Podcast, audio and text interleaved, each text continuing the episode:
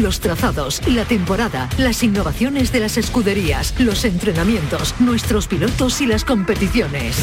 El circuito. Los viernes a la una y media de la tarde con Fernando García en RAI. RAI, Radio Andalucía Información. Buenas tardes, Andalucía.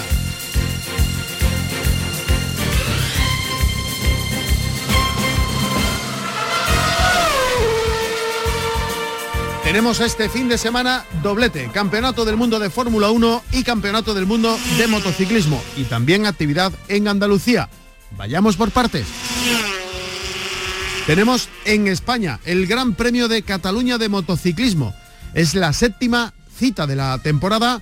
En MotoGP lidera Cuartararo, en Moto 2 Gardner y en Moto 3 Pedro Acosta. Así llega la clasificación a esta séptima cita, como decimos, de la temporada estaremos muy pendientes de Marcos Ramírez, el único piloto andaluz que participa en el Campeonato del Mundo de Motociclismo en la categoría intermedia en Moto 2, es vigésimo primero en la clasificación todavía renqueante de su lesión. Y tenemos también Campeonato del Mundo de Fórmula 1 en un circuito espectacular, Gran Premio de Azerbaiyán en Bakú con Verstappen y esta es una de las novedades liderando la clasificación del Campeonato del Mundo. Hacía tiempo que no veíamos a alguien que no fuera Hamilton. En lo más alto de la clasificación tiene Verstappen 105 puntos. Hamilton en segundo tiene 101, 4 puntos menos que Verstappen. Y Lando Norris, tercero, se vaya a los 56 puntos, prácticamente la mitad que Hamilton. En séptima posición aparece el español Carlos Sainz, que tiene 38 puntos en su casillero y que viene de hacer podio en el circuito de Mónaco, en el Gran Premio de Monte Carlo el pasado fin de semana. Alonso, décimo tercero, tiene solo 5 puntos en su casillero. Y aquí en Andalucía tenemos la vigésimo primera edición de la subida a Montoro. Es la segunda prueba de la temporada del Campeonato de Andalucía de Montaña, también puntuable para la Copa de Automovilismo Trofeo Diputación de Córdoba. Cerca de un centenar de equipos se han inscrito para participar en esta prueba. Mañana a las diez y media las verificaciones por la tarde. A partir de las cuatro y media se van a disputar las mangas de entreno y de carrera y el domingo desde las diez y media de la mañana. Y otra cosa más de automovilismo que nos depara la actualidad en Andalucía este fin de semana, el Campeonato de Andalucía de Velocidad en Circuitos, que regresa a la provincia de Almería con la disputa de la segunda prueba puntuable de la temporada. El circuito con Fernando García. Arrancamos, en la realización está Pepe Rosales.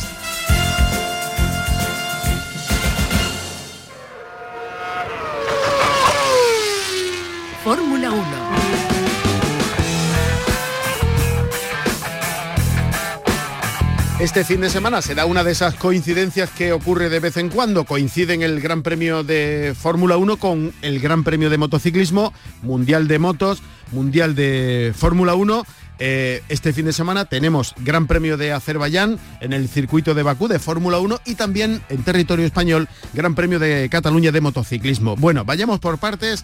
La Fórmula 1 se detiene este fin de semana en Bakú. Vaya circuito precioso, es la sexta cita de la temporada. Pablo Cosano, buenas tardes. Hola, ¿qué tal? Es el más bonito, ¿no?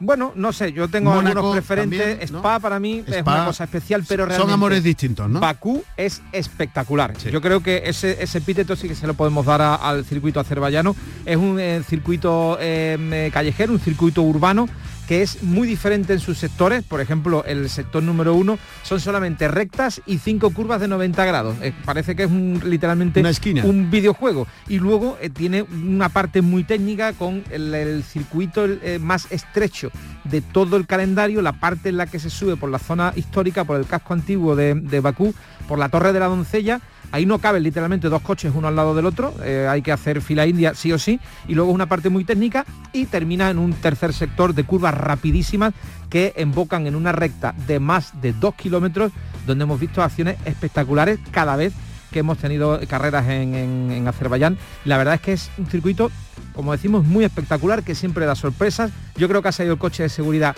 siempre, de momento, el, 100%. Hemos tenido choques fratricidas. Es un segundo Mónaco. Racing Point. Sí, es un segundo Mónaco, pero con rectas, eh, que es lo que le falta a Mónaco. Aunque es verdad que la parte revirada esta del segundo sector yo creo que esa está más difícil que, que en Mónaco, sobre todo por la estrechez de la pista y si no, que se lo pregunten a Leclerc, que ya estampó su coche en la famosa curva de, la Torre de la Doncella de, Bakú. Por una parte la espectacularidad del trazado del circuito y por otra cómo llega la clasificación. No lidera Hamilton, esto ya es noticia. Bueno, sí, lidera Verstappen, claro, lidera Verstappen por primera vez no sé desde cuándo, la clasificación del Campeonato del Mundo, tiene 105 puntos. Es verdad que el segundo sí es Hamilton y está a solo cuatro puntos del liderazgo. Pero bueno, eh, es verdad que, hay pelea, por lo menos, que era lo que, deseábamos. Llevamos solo cinco grandes premios, vete tú a saber cómo va a acabar esto, pero de momento la emoción está en todo lo alto eh, como nunca.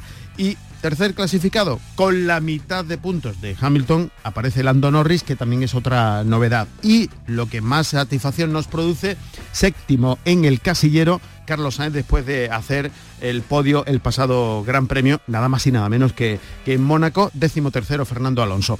Bueno, la clasificación también añade espectacularidad a este fin de semana. Sí, realmente em, em, los eh, Ferrari aquí también podrían tener algo que decir, así que mm, tenemos que estar muy pendientes de lo que haga Carlos Sainz, que esta misma semana ha sido calificado por la prensa italiana como la verdadera revelación de esta temporada, incluso por encima de un sorprendente Lando Norris que venía ya eh, marcando eh, cuál puede ser su, futuro. Pero bueno, la prensa italiana destaca el trabajo del español Carlos Sainz.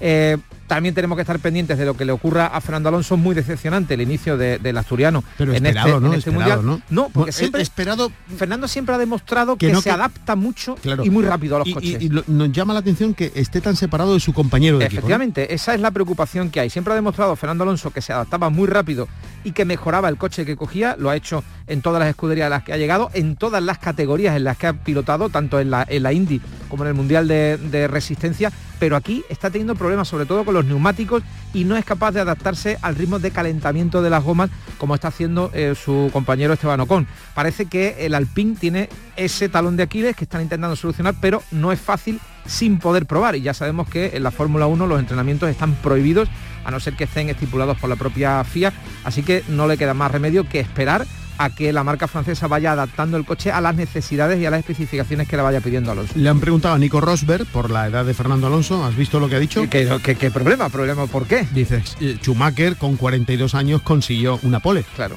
Así que todavía tenemos margen, hay carrete. Oye, también hay que estar pendientes de, lo que de la polémica de los alerones flexibles que eh, Mercedes ha denunciado bueno, ha dicho que va a denunciar a la FIA eh, de eh, Red Bull. Curiosamente Red Bull, eh, o sea, la FIA ha seleccionado un coche al azar para hacer una verificación técnica y precisamente el fin de semana pasado en Mónaco fue el de Sergio Pérez, un Red Bull, y de nuevo al azar ha sido el Red Bull en esta ocasión de Max Verstappen en el que se va a analizar palmo a palmo y una de las cosas en las que se van a fijar es esa flexibilidad, esa flexión que hace el alerón trasero. Vaya casualidad, ¿eh? Que se puede ver, ¿eh? Oye, literalmente cuando uno ve la sí, trasera se ve como flexa. Está prohibido eh, la, la flexión en unos parámetros, pero hay que recordar que ese alerón ha pasado los test de carga de la FIA, por lo tanto son legales. Dice Red Bull que si Mercedes finalmente denuncia el alerón trasero de su coche, ellos van a denunciar algo que ocurre similar pero un poquito en menor medida con el alerón delantero de los Mercedes. O sea que tenemos ahí pelea entre los dos equipos que ahora mismo se están disputando también el, primer puesto en la clasificación del Mundial de Constructores. O sea que, como tú decías al principio, las espadas están en todo lo alto y este año sí que tenemos verdadera pelea en el Mundial, tanto en el de pilotos como en el de constructores. Muy bien, pues este fin de semana, Gran Premio de Azerbaiyán en el circuito de Bakú, espectacular, sexta cita de la temporada del Campeonato del Mundo. Gracias Pablo. Un abrazo. Enseguida hablamos de las motos.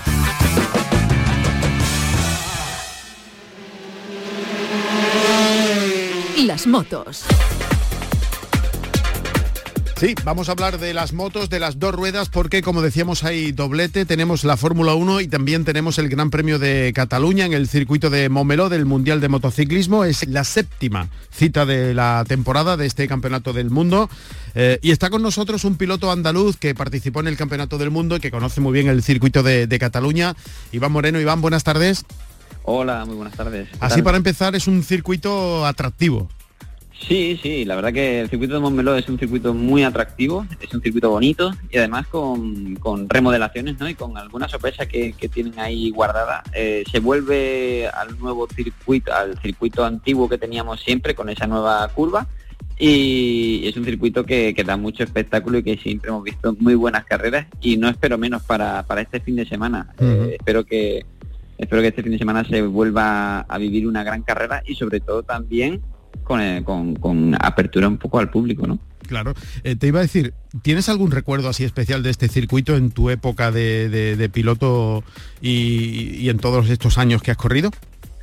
Pues la verdad que sí. Para mí el circuito Montmeló es un circuito que se adaptaba muy bien a mi, estilo de pilotaje, es un circuito muy rápido y, ahí es un circuito en el que hice también una de mis mejores carreras en el Mundial de Moto 3, en el que estuve entre los 15 primeros con parrillas, en el que destacamos, por ejemplo, a Maverick Piñales, Alex Ring, Alex Mar, que estaban, bueno, era una parrilla muy competente y bueno, estar entre los 15 primero y luchar por, por, los, por los puntos en, esos momentos para mí era un éxito. Además, eh, cada cita que siempre iba, pues en el Campeonato de España siempre estábamos en el podio. Bueno, es un circuito que conoce también muy bien y que tiene muy buenos recuerdos para Marco Ramírez, el único piloto andaluz que en este momento está participando en el Campeonato del Mundo. ¿Qué esperamos de él para este fin de semana? Porque viene ahí todavía renqueante con, con la lesión. Sí, Marcos, la verdad que bueno ha tenido un inicio de temporada muy complicado, muy difícil, pero eh, ahora ya parece que, empieza, ¿no? Empieza a despegar. Como dice su equipo, eh, demuestra lo, bueno que eres al mundo y, puede hacerlo. Yo creo que, Marcos eh, ya ha pasado esa parte ¿no? de las lesiones, se operó de los antebrazos, la lesión que tuvo en Qatar en la primera carrera y ahora vuelve con fuerza. Yo creo que este circuito a Marco se le adapta muy bien. Ya en los test hizo muy buenos test. Así que espero que, nos deleite con una muy buena carrera en el circuito de Montmeló. Bueno, está el Mundial muy entretenido. Si hablamos de la categoría más pequeñita, Moto 3, la categoría tuya, vaya lo de Pedro Acosta, ¿eh?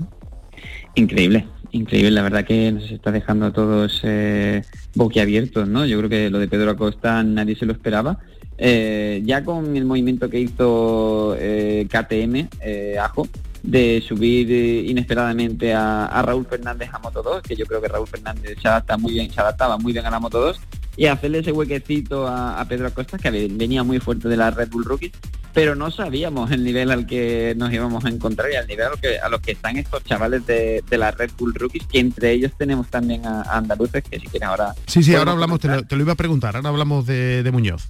Pero es increíble, es increíble que batiendo récords, ha batido récord de salir desde el pit lane y ganar carreras, eh, ganar no sé cuántas carreras seguidas en una categoría en la que está hiper mega igualada y sobre todo con una madurez increíble siendo rookie y, compitiendo las primeras veces en circuitos que no conoce. Así que eh, lo de Pedro Acosta es de otro nivel y, yo creo que tenemos, podemos tener Pedro Acosta para rato, así que bueno, en principio poder disfrutar de una temporada muy buena en Moto 3 que, que siga así y, que venga lo que, venga, pero la verdad que este año está sorprendiendo con creces. Eh, duplica en puntos ya al segundo clasificado. Yo creo que esto no se ha visto nunca en la vida en Moto 3.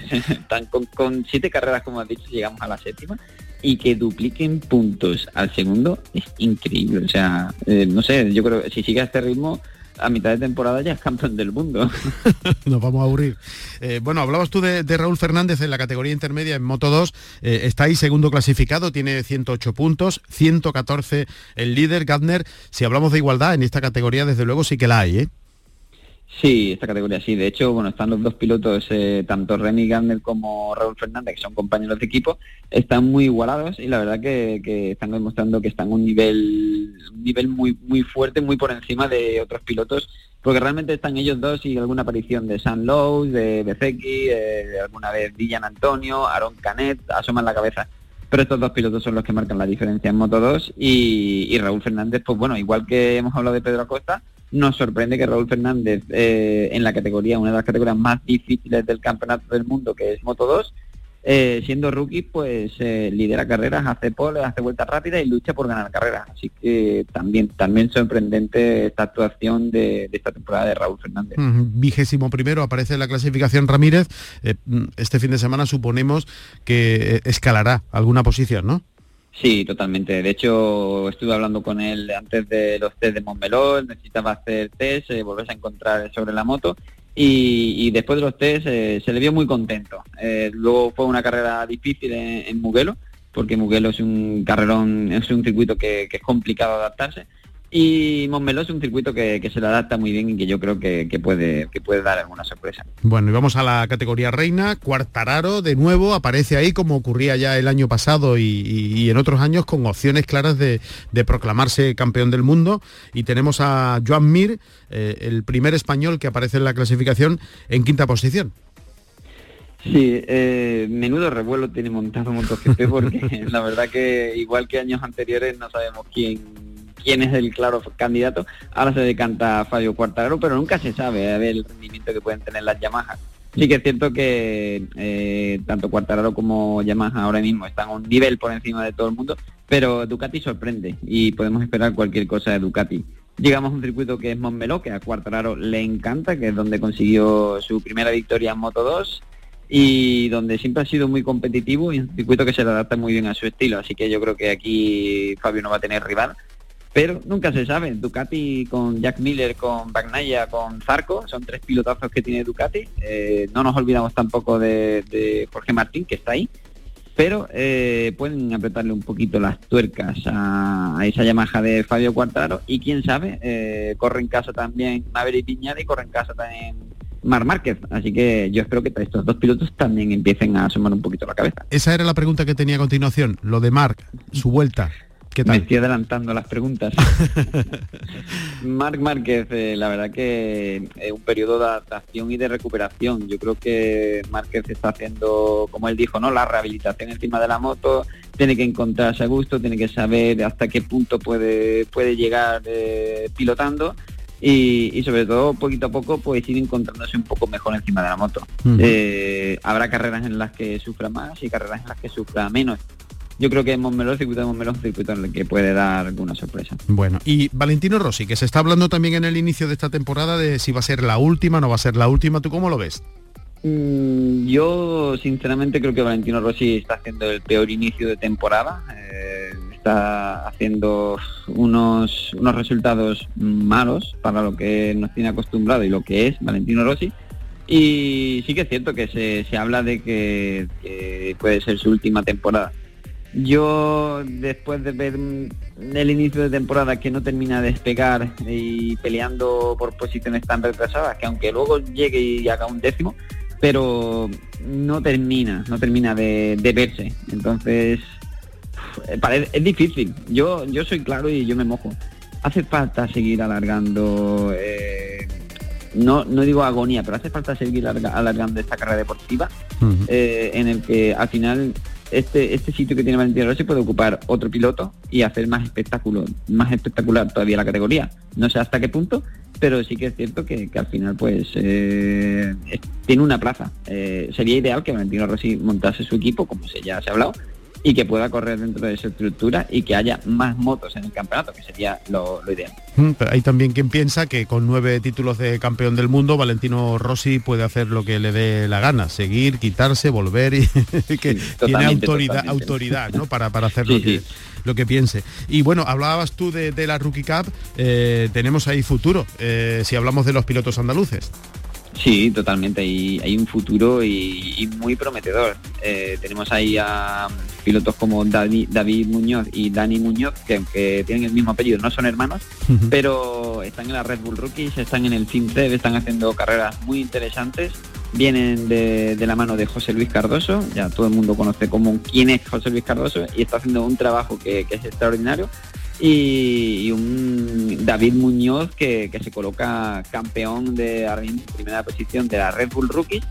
Es uno de los pilotos que ha conseguido ganarle mano a mano a Pedro Acosta en Valencia Así que mm, parece poca cosa, pero cuidado porque este chico mm. aprieta mucho. Ojalá. Lo veremos y esperemos verlo. Eh, Iván eh, Moreno, piloto mundialista andaluz, muchísimas gracias por atendernos como siempre y te dejamos que sigas corriendo, corriendo en, tu casa, en el, en, el sillón con el volante. En virtual. en virtual. Muchísimas gracias a vosotros como siempre. Un placer. Nuestros pilotos. Por cierto, que tenemos que lamentar una noticia luctuosa en el Campeonato del Mundo de Motociclismo, el fallecimiento el pasado fin de semana del piloto suizo Jason Dupasquier de KTM. Tenía 19 años murió como consecuencia de la caída que sufrió en la sesión de clasificación para el Gran Premio de Italia de eh, Mugello en la categoría de Moto 3. Y hablando de pilotos que han fallecido, se cumple aniversario del fallecimiento del español Luis Salón. Eh, ocurrió allá por 2016, el 3 de junio falleció como consecuencia de un accidente al salirse de la curva del circuito de Montmeló en, la última sesión de entrenamientos libres del Gran Premio de Cataluña en la categoría de Moto 2. Eh, se salió en la curva 12. El piloto se golpeó contra su moto que había impactado contra las defensas de protección. Murió minutos después en el hospital. Eh, en lo que llevamos de siglo ha habido un total de cinco fallecimientos. El 3 de octubre, el italiano eh, Marco Simoncelli en 2011 fallecía con su Honda, tenía 24 años, por las graves lesiones que sufrió en la cabeza, en el cuello y en el pecho después de caer y sufrir el impacto de Colin Edwards y de Valentino Rossi durante la segunda vuelta del Gran Premio de Malasia en el circuito de Sepang, como decimos en la categoría reina en MotoGP. El 5 de septiembre de 2010, un año antes, fallecía el japonés Soya Tomizawa. Tenía 19 años, murió como consecuencia de los eh, graves, de las graves heridas que sufrió durante la carrera de Moto 2 del Gran Premio del Mundial de San Marino en el circuito de Misano. Rodaba en cuarta posición cuando perdió el control de su moto y los dos pilotos que le seguían no pudieron evitar al eh, piloto accidentado. Y también en 2003 eh, falleció el japonés Daijiro Kato del equipo telefónica Movistar Honda, falleció como consecuencia de las heridas que sufrió 12 días antes al chocar contra un muro de contención en la variante del circuito de Suzuka en la que eh, se disputaba el Gran Premio de Japón. Es decir, que entre Dupasquier, Salón, Simoncelli, Tomizawa y Kato son cinco los pilotos que han fallecido en el Mundial de Motociclismo en lo que llevamos de siglo. El circuito.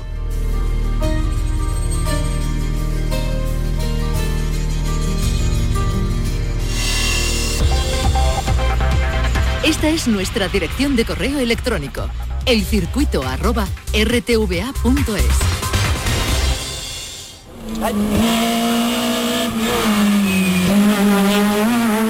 Los rallies. Además del Campeonato del Mundo de Fórmula 1 y de las motos, aquí en nuestra tierra en Andalucía tenemos la vigésimo primera edición de la subida a Montoro. Se trata de la segunda prueba de la temporada del Campeonato de Andalucía de Montaña. Es también puntuable para la Copa de Automovilismo Trofeo Diputación de Córdoba.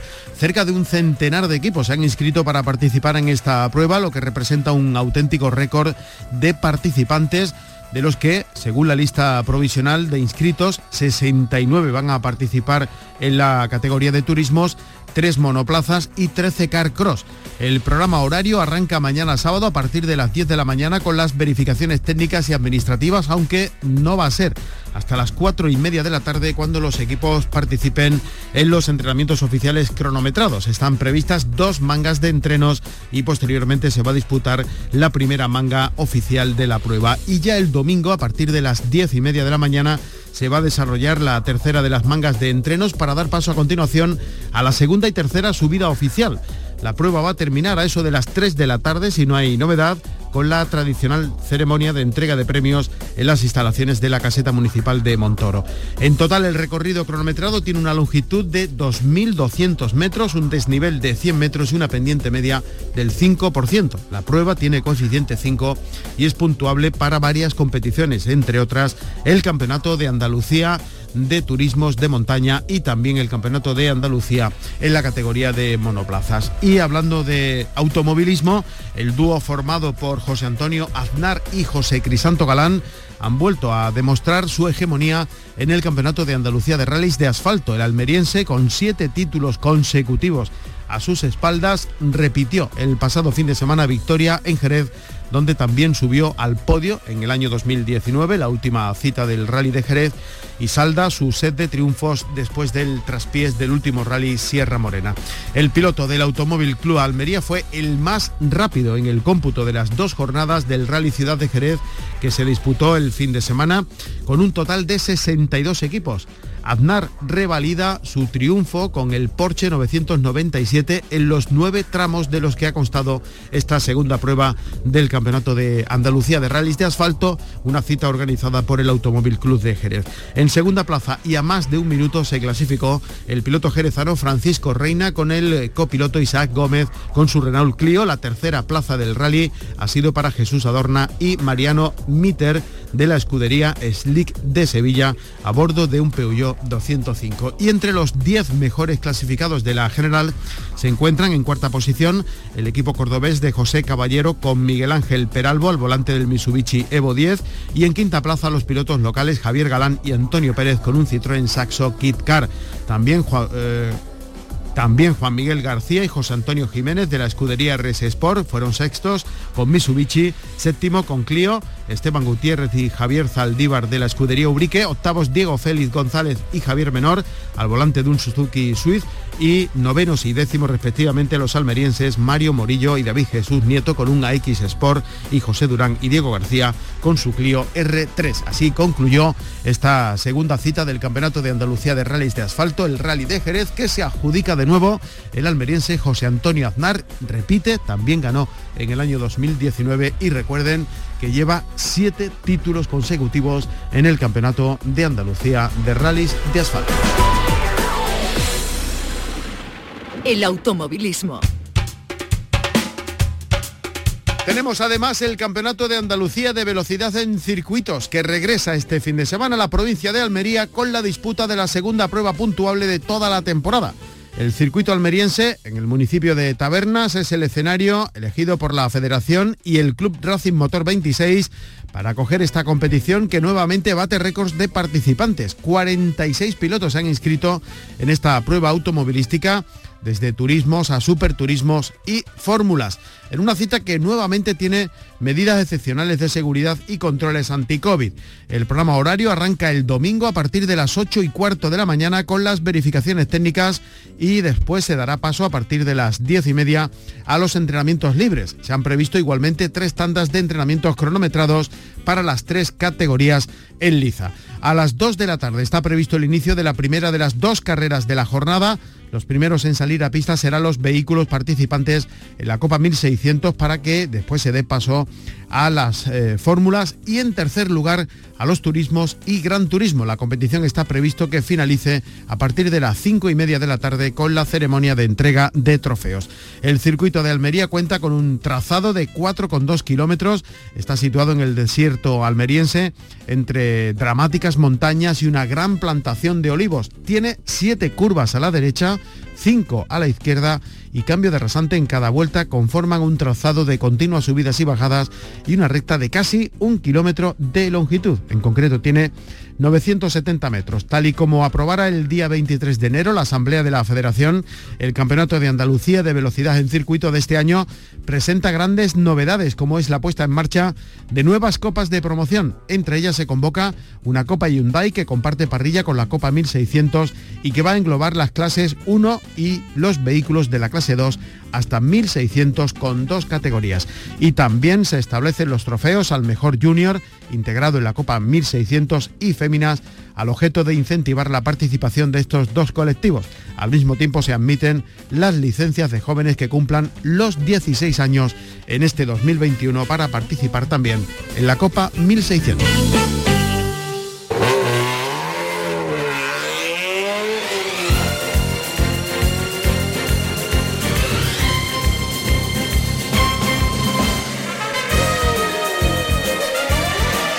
Nos vamos, les recuerdo, Gran Premio de Fórmula 1 en el circuito de Bakú, en Azerbaiyán, sexta cita de la temporada, lidera Verstappen, 105 puntos, 101 tiene Hamilton, Sainz el séptimo, y tenemos también Gran Premio de Cataluña de motociclismo. Así que tenemos doblete este fin de semana. Aquí en nuestra tierra se disputa la vigésimo primera edición de la subida a Montoro puntuable para el Campeonato de Andalucía de Montaña, la segunda prueba que se disputa en el calendario una vez que se cayó la subida al GAR prevista para mediados de mayo. Y tenemos también Campeonato de Andalucía de Velocidad en Circuitos que regresa este fin de semana a la provincia de Almería con la disputa de la segunda prueba puntuable de esta temporada. El circuito con Fernando García en RAI. Nos vamos Volvemos el próximo viernes con más cosas del mundo del motor en nuestra tierra.